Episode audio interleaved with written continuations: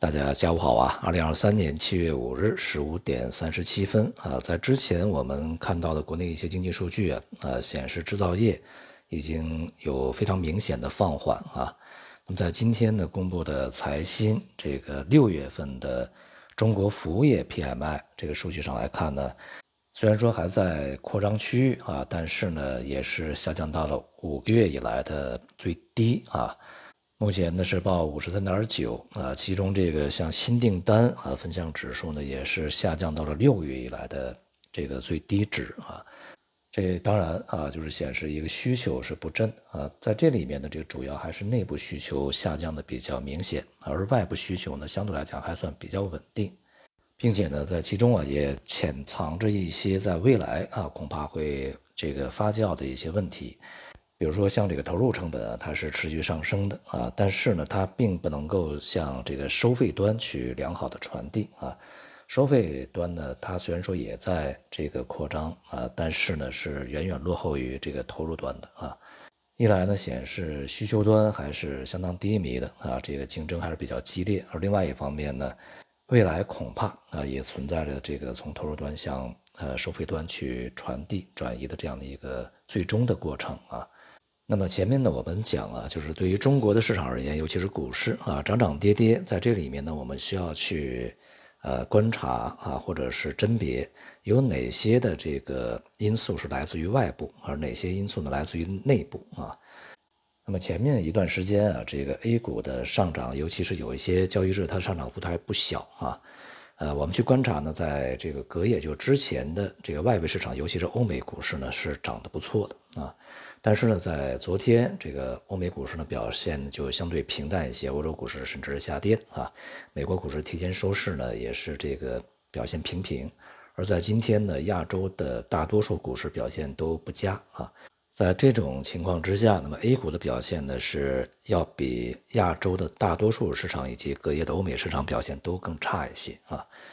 所以呢，当前的市场啊，这个从上涨这个层面上来说啊，很多的。这个力量呢，仍然是受制于外部的啊，外部的制约。而我们从内部来看呢，无论是经济政策现在还不是非常明朗啊，还是这个经济表现现在仍然是相当的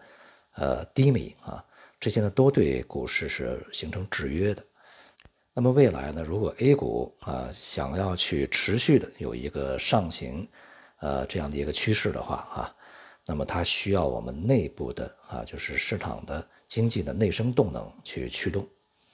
对于市场上一些啊，关于现在啊这个负面的因素已经消化完毕啊，那个底部已经非常坚实，未来呃市场应该能够去持续的震荡上升啊，这样的一种说法呢，呃，目前看还是缺乏说服力的。对于外部市场而言呢，啊，市场的关注焦点仍然在未来的这个美联储货币政策啊，像这周马上要公布的上一次的会议纪要，以及这个经济表现，尤其是劳动力市场的一些表现啊，像这周五将要公布的美国的这个就业报告啊。不过呢，由于之前一系列的经济数据啊显示，这个美国的通胀还是非常高的。呃，市场在近一段时间啊，这个对于未来通胀的预期是重新的回升的，对于市场的利率的定价呢，也是这个我们讲它要去修正啊。那么现在也是这个重新的在进行修正，美国国债收益率呢已经在持续的上行啊，不排除在近段时间出现比较快速的上行的这种可能性啊，尤其是当一些经济数据和报告啊显示未来这个利率上行会相对比较确定的这个情况下，可能会更加如此啊。但是呢，这个相应的在债市里面的这种预期的反应啊，以及债市的表现还没有。这个有效的传递到股市啊，甚至是汇市。那么接下来恐怕对于欧美市场而言啊，这个股市的压力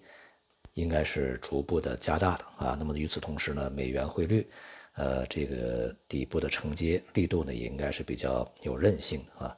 在这种情况下啊，中美之间的利差仍然会继续走扩啊。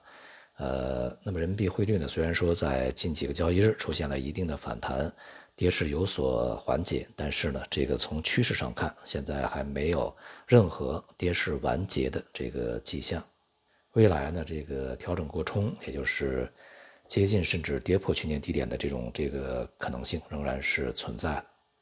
而黄金白银啊，经过了前面几个交易日的反弹以后，恐怕另一轮的跌势啊也将展开啊。总之呢，在中国经济以及市场啊，我们能够看到它呃有强而有力的这个实际的内生动力之前啊，我们仍然啊需要去降低自己对于市场的期望值，降低这个对今年整体的自己的一个投资的业绩目标啊。大的机会啊，系统性的机会一定会到来啊，但是目前看还是需要等待啊。好，今天就到这里，谢谢大家。